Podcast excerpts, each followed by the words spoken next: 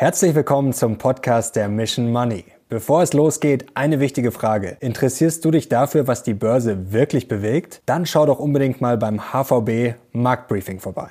Der Podcast erscheint montags alle zwei Wochen auf allen gängigen Podcast-Plattformen. Die Experten Dr. Andreas Rees, Chefvolkswirt der Hypovereinsbank Deutschland und Dr. Philipp Gistakis, Chefanlagestratege der Hypovereinsbank Deutschland, sprechen über die aktuelle volkswirtschaftliche Lage und alle wichtigen Trends an den Finanzmärkten. Was kommt auf uns zu bei Zinsen, Wachstum und Kapitalmärkten? Was sind die Börsentrends und welche News bewegen die Finanzmärkte wirklich? Alle zwei Monate erscheint zudem eine Sonderausgabe zum Thema in Nachhaltigkeit investieren. In diesen Episoden nehmen zusätzliche, auch externe Gastspeaker Themen unter die Lupe wie Kann der Kapitalmarkt die Welt grüner machen? Ist ESG ein neuer Investmenttrend? Und welche nachhaltigen Anlagen sind genauso gewinnbringend wie konventionelle? Moderiert wird der Podcast vom ehemaligen Finanzjournalisten Titus Kroder. Sei auch dabei das HVB Marktbriefing. Überall, wo es Podcasts gibt. Und jetzt viel Spaß mit dem Podcast.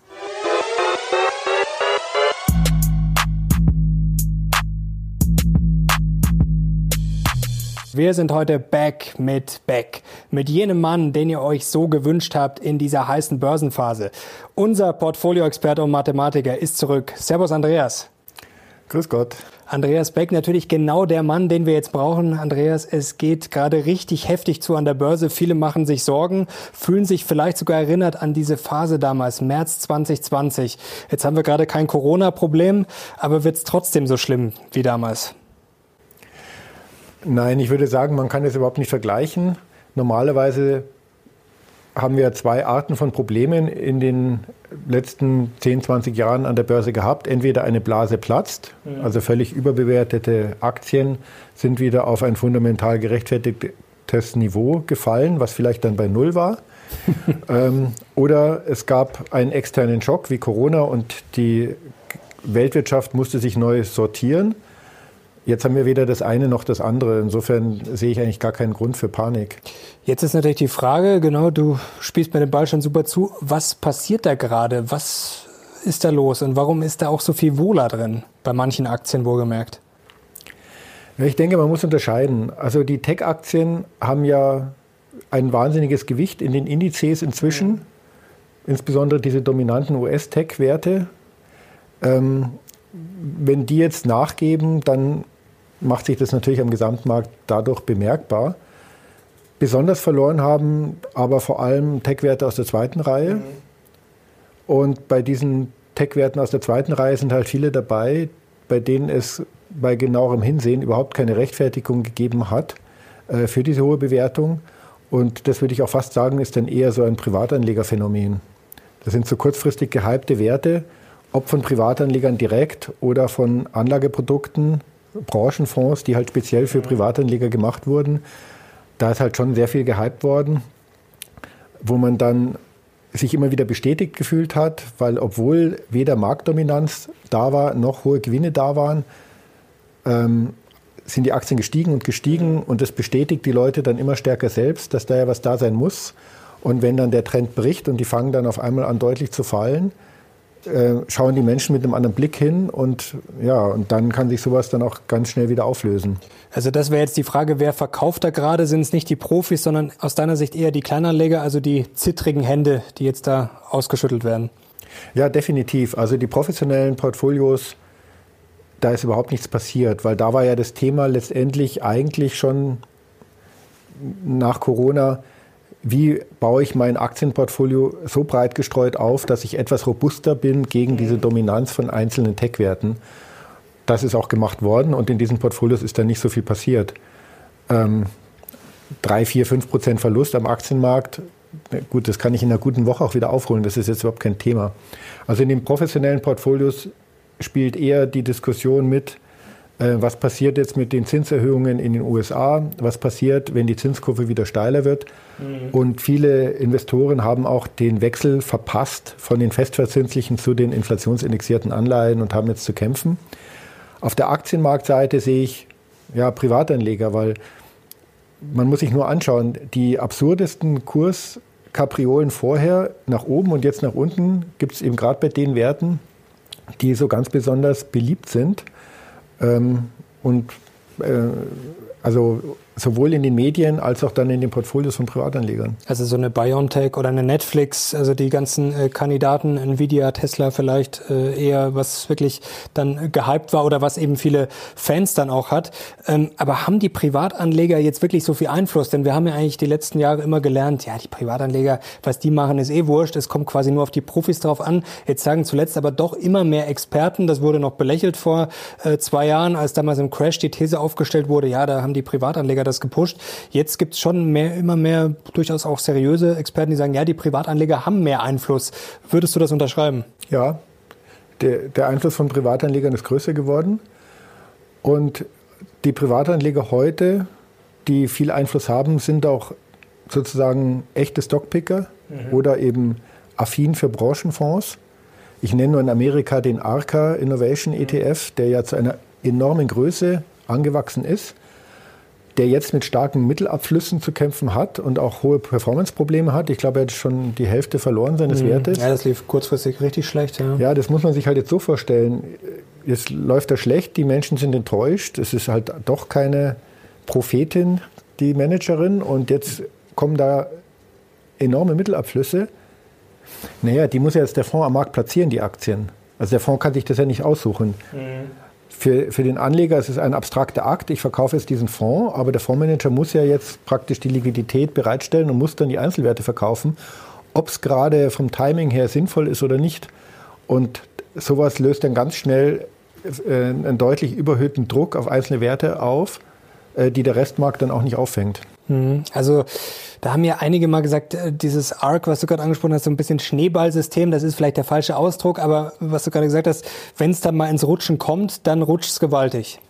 Schneeballsystem ist der falsche Ausdruck, aber es ist auf jeden Fall so, dass sich da einfach selbstverstärkende Tendenzen. Eine Lawine eher.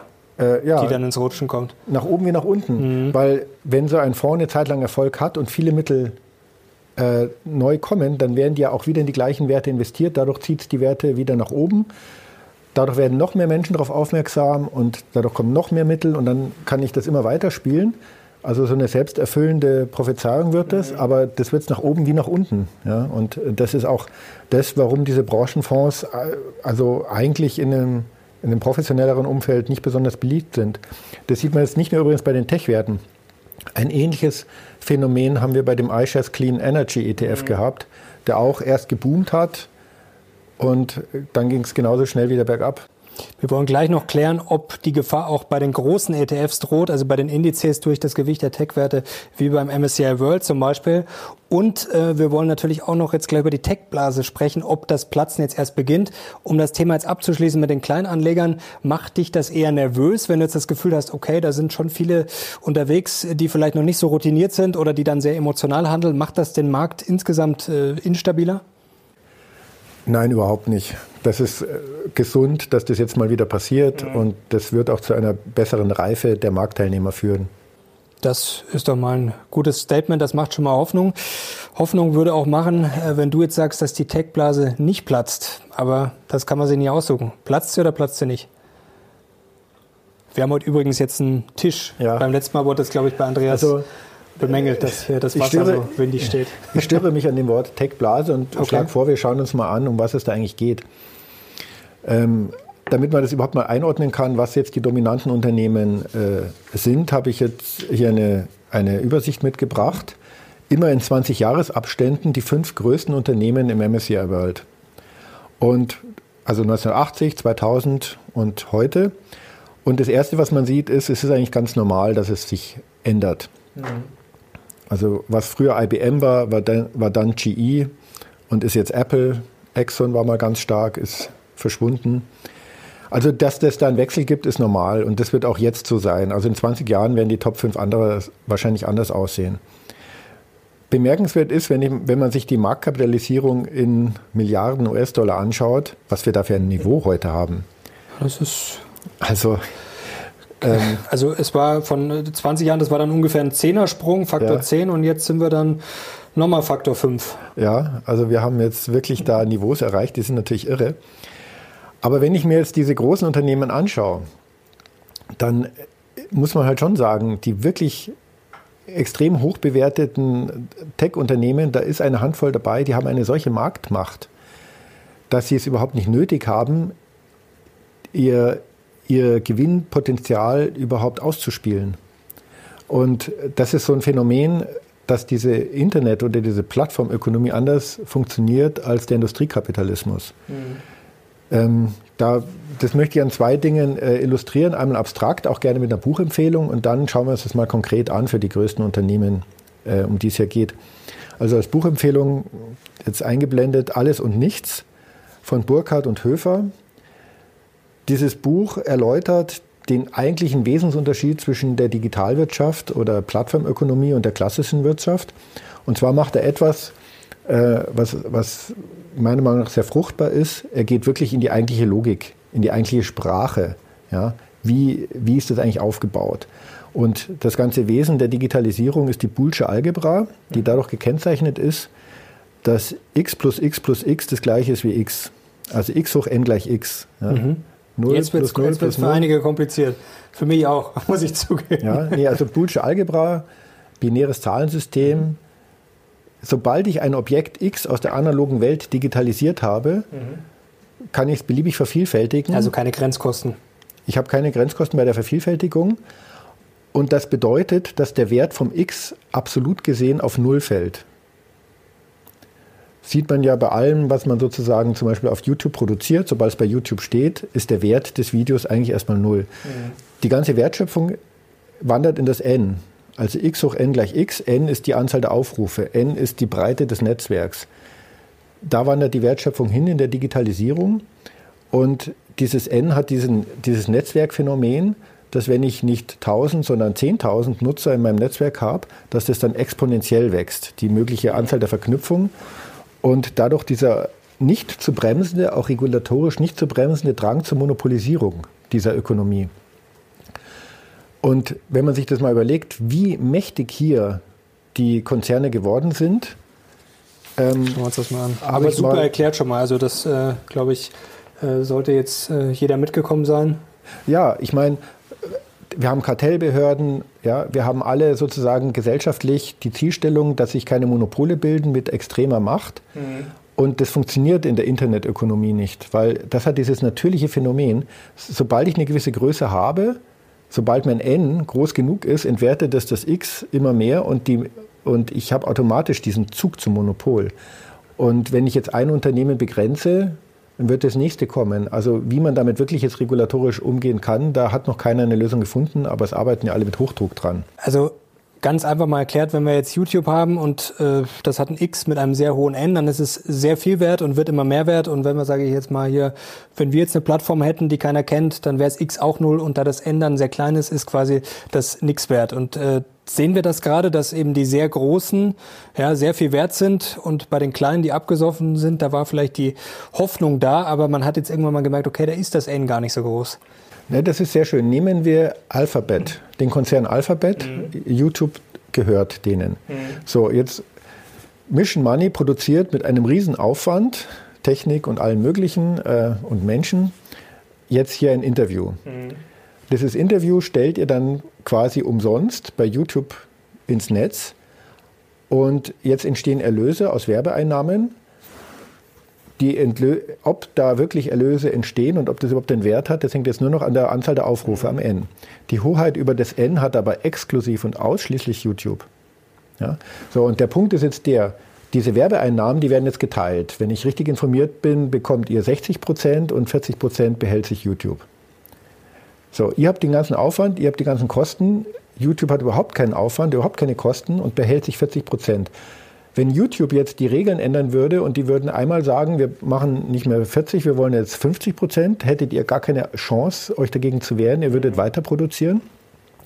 Und wenn YouTube gleichzeitig von den Werbekunden sagt, wir erhöhen die Werbekosten um 10 Prozent, dann würden die das auch mitgehen. Das heißt, diese, diese Plattformen, die haben eine Marktmacht, die sie überhaupt nicht ausspielen die sind in Wirklichkeit wahnsinnig großzügig und behandeln uns alle noch einigermaßen nett, aber nur, äh, ja, weil sie es auch nicht jetzt überreizen wollen. Aber ähm, sie hätten die Macht und insofern kann man nicht von der Blase sprechen. Das ist jetzt nicht so was wie der neue Markt früher, wo irgendwelche Unternehmen hochgejazzt werden. Wir haben wir haben eine derartige Machtkonzentration bei ganz wenigen Tech-Unternehmen, insbesondere eben in dieser Plattformökonomie. Ähm, das, das ist, schon, ist schon gewaltig. Du hast hier noch ein paar Charts mitgebracht. Also es gilt ja nicht nur für Alphabet, sondern auch für ja, Microsoft, Apple und Co. Vielleicht blicken wir da noch kurz drauf. Ja, genau, weil ich habe mir gedacht, das muss man sich einfach mal in, in einem Graph anschauen, weil wir alle reden darüber, wir alle wissen, ohne diese äh, Plattformen könnten wir alle gar nicht mehr existieren. Also ohne Microsoft würde kein Unternehmen existieren, so gut wie in Deutschland. Ähm, die ganze Infrastruktur, wie wir sie aufgestellt haben, ähm, basiert jetzt auf wenigen Konzernen. Aber wie, wie mächtig das ist, da habe ich jetzt mal zwei Grafiken hier mitgebracht oder drei. Die erste, Betriebssysteme, also sozusagen der Nukleus überhaupt dafür, dass wir in der Digitalisierung etwas tun. Im ersten Grafik sieht man die Marktanteile weltweit bei stationären Betriebssystemen, also bei PCs. Und ja, es gibt nur zwei Konzerne, die sich diesen Markt aufteilen. Das ist Microsoft und Apple. Apple konnte ein bisschen dazu gewinnen, Microsoft hat ein bisschen verloren. Herzlichen Glückwunsch. Also eine wirkliche Konkurrenz ist es nicht. Das heißt, vielleicht verteilen sich ein bisschen die Gewichte, aber es bleibt innerhalb dieser großen Konzerne. Und wenn ich jetzt auf die mobilen Betriebssysteme gucke, auf die Smartphones, da ähm, zeigt sich ein ähnliches Bild. Da hat die absolute Dominanz Alphabet mit Android und dann kommt wieder Apple und dann gibt es eigentlich niemand mehr. Und auch da ist es so, es bleibt eigentlich innerhalb dieser wenigen Konzerne, wenn einer gewinnt, verliert ein anderer, aber es bleibt immer sozusagen im gleichen Kreis. Und äh, wenn ich jetzt auf die Browser-Ebene gehe, auch interessant, ja, dann sieht man hier, die blaue Linie ist wieder Alphabet mit Chrome, dann kommt äh, schwarz ist ähm, Apple. Sieht man, dass die jetzt ein bisschen gewonnen haben. Und Internet Explorer, das war Microsoft, die haben halt verloren gegen Alphabet, aber kommen jetzt wieder mit Edge als neues Produkt von Microsoft. Aber auch da sieht man, ich kann jetzt nicht von einer Blase sprechen bei diesen dominanten US-Tech-Konzernen, weil die haben praktisch die Infrastruktur in der Hand, wie die Welt funktioniert. Und wenn der eine tatsächlich mal ein wenig verliert, dann gewinnt es ein anderer, aber es bleibt immer in der gleichen Liga.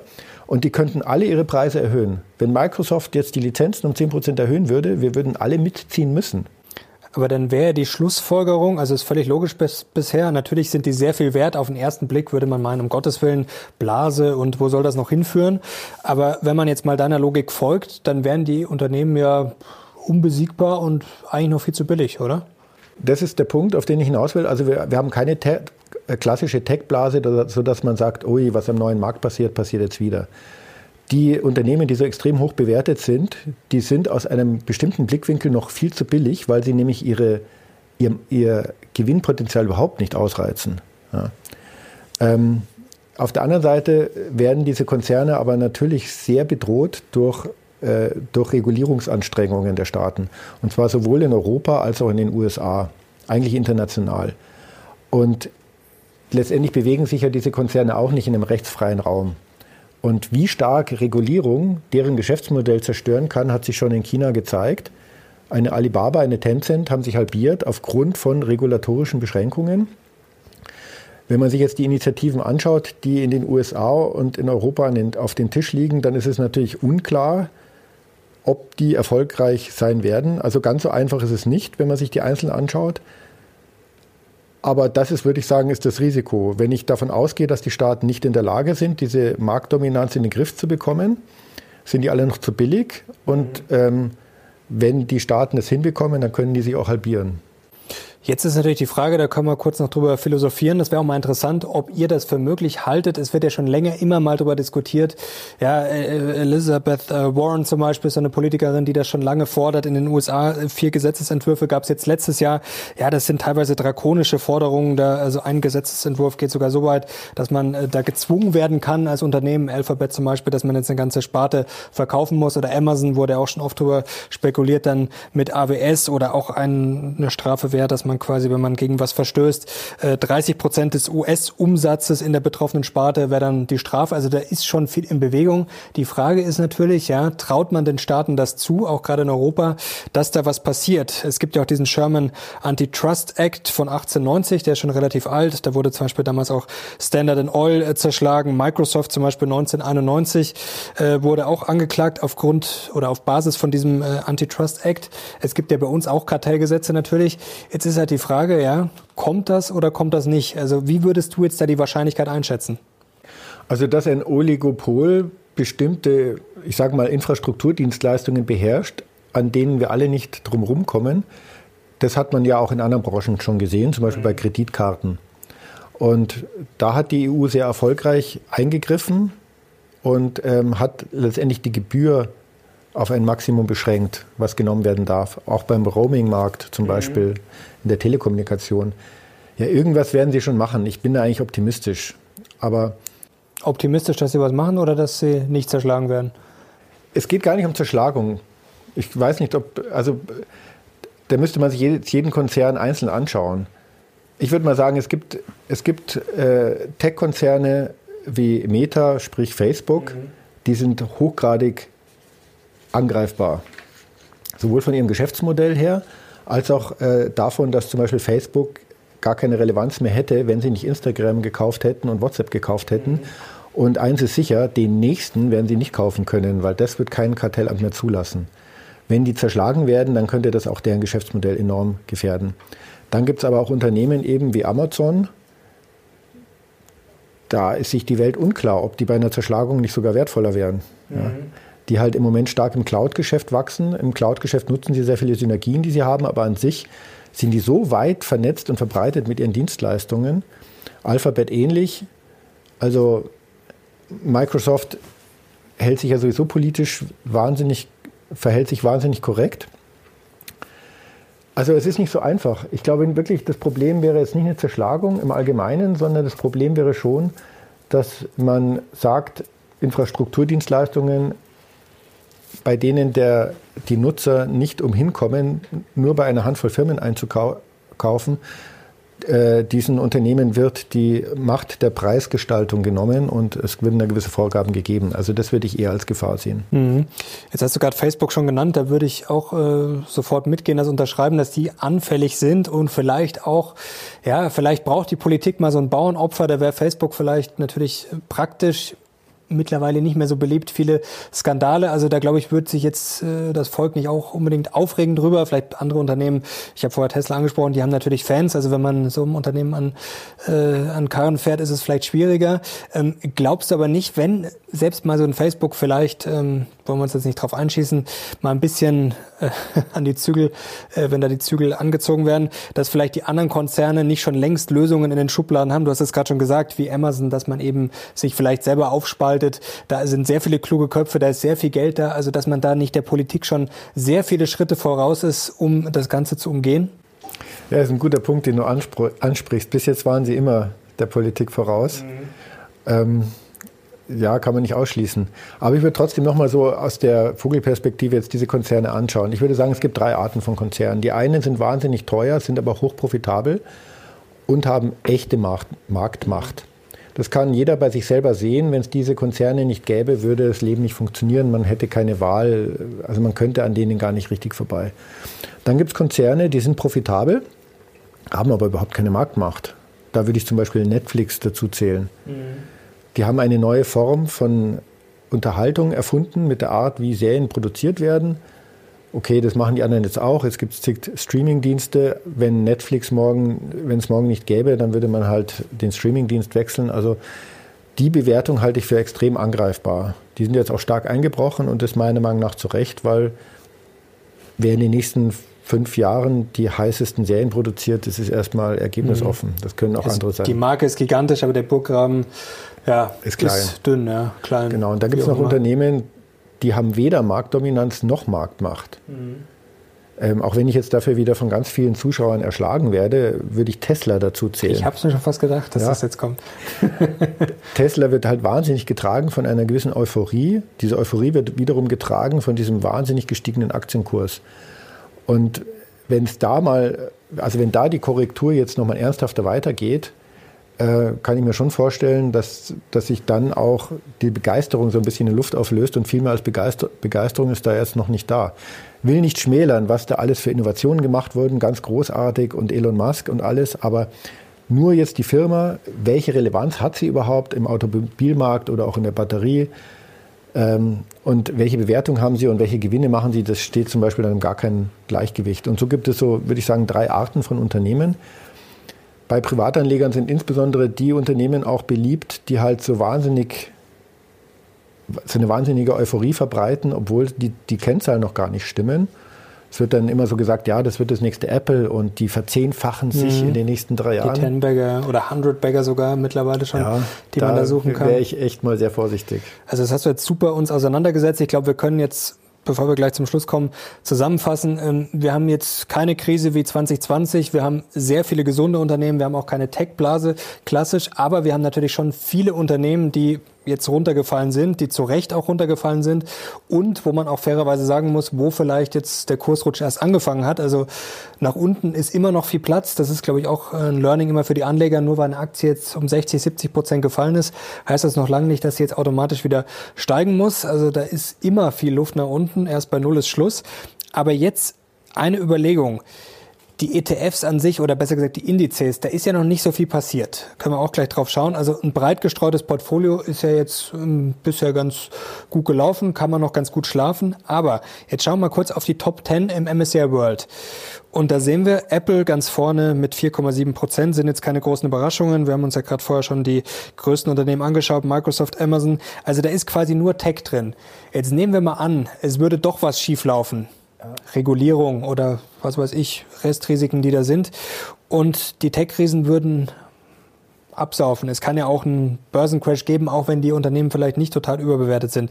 Was würde dann mit den ETFs passieren? Kann mir dann auch, was quasi mit ARC passiert ist, diese Lawine, die nach oben gerutscht ist, die nach unten dann rutscht, kann mir das auch mit einem MSCI World passieren? Ja, was du ansprichst, äh, muss man bestätigen. Also der MSCI World ist schon sehr techlastig, ist abhängig von einer Handvoll Firmen, S&P 500 noch stärker. Ja, ja, natürlich. Also wenn es da zu Neubewertungen kommt, zum Beispiel auf, aufgrund von Regulierung, ähm, dann würde die Indizes auch darunter leiden. Ich habe jetzt noch mal zwei Grafiken mitgebracht, die das so ein bisschen im, im Kontext zeigen. Also wird die Zuschauer nicht überraschen. Als Beispiel für ein sehr, sehr breit gestreutes Portfolio und sehr konservatives Portfolio, welches aktienlastig ist, welches also die Weltwirtschaft versucht als Ganzes zu kaufen mit Investitionsreserve, habe ich hier die rote Linie mitgebracht seit Jahresanfang.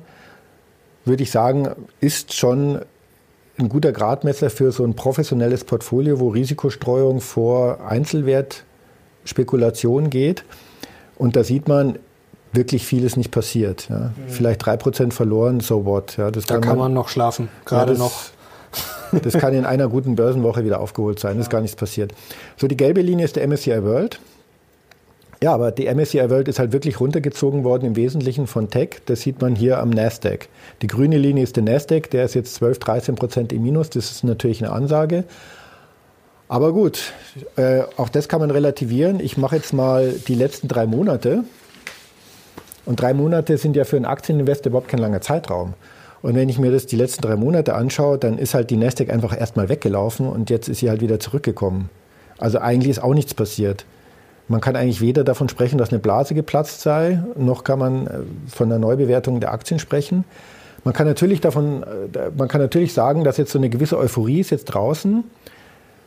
Inzwischen akzeptieren die Marktteilnehmer, dass die Zinskurve wieder steiler werden könnte, dass die Notenbanken, insbesondere die FED, die, die Zinsen erhöht und das zu einer gewissen kritischen Überprüfung führt, welche Anlageklassen ich eigentlich wie bewerte. Typischerweise verlieren auf diese Art und Weise erstmal Anlageklassen, die in direkter Konkurrenz stehen zu langlaufenden Anleihen. Deswegen bin ich gespannt, wie der Immobilienmarkt weitermacht. Aber auch betroffen sind dann äh, von solchen Effekten äh, Anlageklassen, die in erster Linie aus Euphorie und Spekulation bestehen, also wo keine Fundamentaldaten mhm. einem die Sicherheit geben, dass es doch da einen Boden geben muss. Deswegen auch vielleicht gar nicht so überraschend, dass jetzt die Bitcoin und Co. so abrauschen. und dass auch die Tech-Werte abrauschen, die noch eben keine fundamentale Basis haben, die irgendwie den Kurs rechtfertigen können. Wie sieht eigentlich Gold aus? Also jetzt würde man ja meinen, hohe Inflation, jetzt muss ja Gold endlich mal kommen. Auf der anderen Seite steigende Zinsen für Gold jetzt auch nicht so toll, oder? Ja, genau. Bei Gold gilt jetzt wieder das Gleiche. Wenn die Amerikaner zulassen, dass es höhere Zinsen gibt bei Treasury Bonds, zehnjährigen, ist das eine echte Konkurrenz zu Gold. Ähm, auf der anderen Seite ja, also wenn ich jetzt dann denke, noch langfristiger vielleicht, dass die FED das nicht durchhalten wird, ähm, wirkliche Realzinsen zuzulassen, weil das die Ökonomie, Ökonomie nicht aushält und weil es insbesondere die Schwellenländer nicht aushalten, äh, dann ist Gold wieder interessant. Also Gold ist da im Moment ganz schwer zu bewerten. Jetzt müssen wir noch eines fairerweise sagen, denn ich äh, höre schon die Kommentare. Jetzt haben wir uns den Nasdaq kurzfristig angesehen. Da sieht er natürlich nicht so gut aus. Jetzt werden natürlich viele sagen, ja, fünf Jahre, da würde der Nasdaq natürlich schon sehr gut aussehen. Jetzt ist aber natürlich die Frage, sieht er auch in den nächsten fünf Jahren so gut aus? Ähm, würdest du sagen, dass die USA vielleicht ja, gefährlicher sind als zum Beispiel jetzt Europa. Jetzt kann man natürlich sagen, Europa hat die Digitalisierung verschlafen. Äh, haben wir natürlich schon einen ordentlichen Nachteil. Auf der anderen Seite habe ich natürlich in Europa jetzt diese Risiken auch nicht, dass mir die großen Tech-Firmen absaufen. Ist das Vorteil oder Nachteil? Ah ja, jeder Kontinent hat seine ganz eigenen Probleme, würde ich sagen. ähm, die Erfolgsgeschichte vom Nasdaq erinnert mich schon so ein bisschen an die Erfolgsgeschichte von Brick vor der Finanzkrise wurde das ja gehypt und da gab es auch ganz tolle Geschichten, warum das auf ewig so weitergehen muss. Brasilien, Russland, Indien, China, da spielt in Wirklichkeit die Musik, vergesst die alten Länder. Also jetzt wurde einem erzählt, ja, es gibt ja eh nur noch Tech, vergesst die anderen Industrien. Ja, aber wahrscheinlich wird sich das doch mischen. Natürlich, es stimmt schon.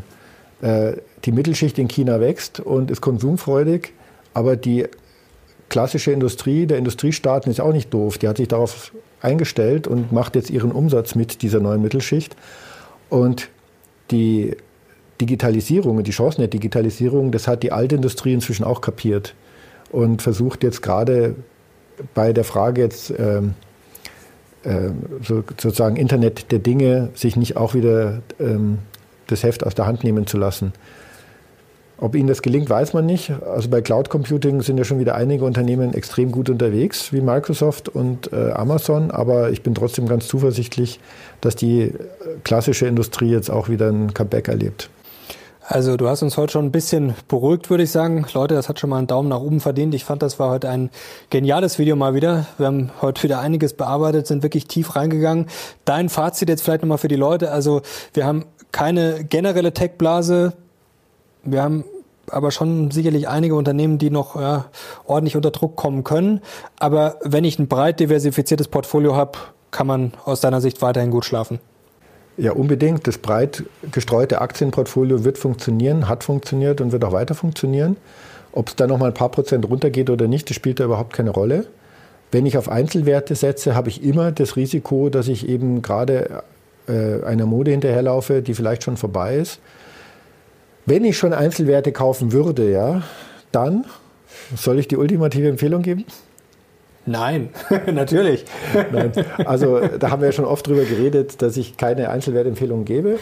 Aber ich fand es auf jeden Fall schon interessant, als BioNTech doppelt so teuer war wie heute, äh, gab es dann so Kommentare von ganz klugen Leuten auf Instagram, wer ist eigentlich so doof, dass er BioNTech nicht im Depot hat, du erinnerst dich? Jetzt kostet die Aktie die Hälfte. Vielleicht, wer sie jetzt nicht ins Depot nimmt, ist doof. Das KGV ist ja, glaube ich, irgendwo bei drei oder vier oder sowas. Ja. Das KGV ist unten. Die ganze ja. Krebsforschung, wo die eigentlich herkommen und wieder hinwollen, ist im Moment nicht eingepreist. Also vielleicht muss man wirklich ähm, sich auch daran erinnern, am attraktivsten ist es meistens dann zu investieren, wenn es nicht so viel Spaß macht.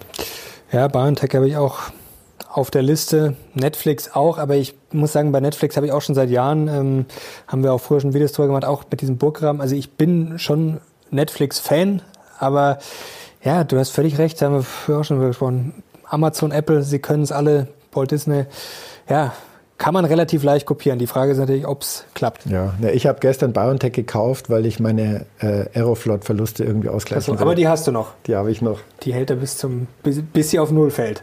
Ja. Erst bei Null ist Schluss. Andreas, herzlichen Dank dir.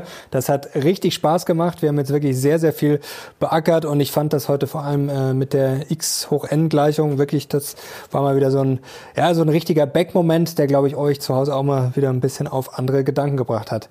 Andreas, herzlichen Dank dir. Danke euch fürs Danke. Zuschauen. Wenn es euch gefallen hat, gerne Daumen nach oben und kommentieren. Wir sind jetzt raus. Bis zum nächsten Mal. Ciao.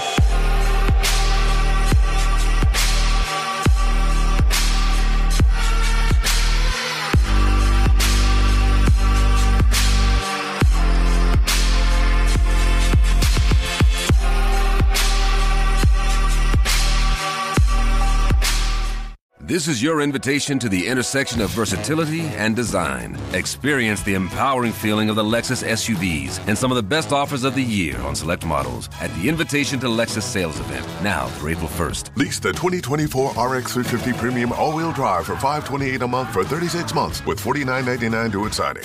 Experience amazing at your Lexus dealer. Call 1-800-USA Lexus for important lease offer and pricing details. Not all customers will qualify. Offer in the Lexus Eastern area and it's April 1st, 2024.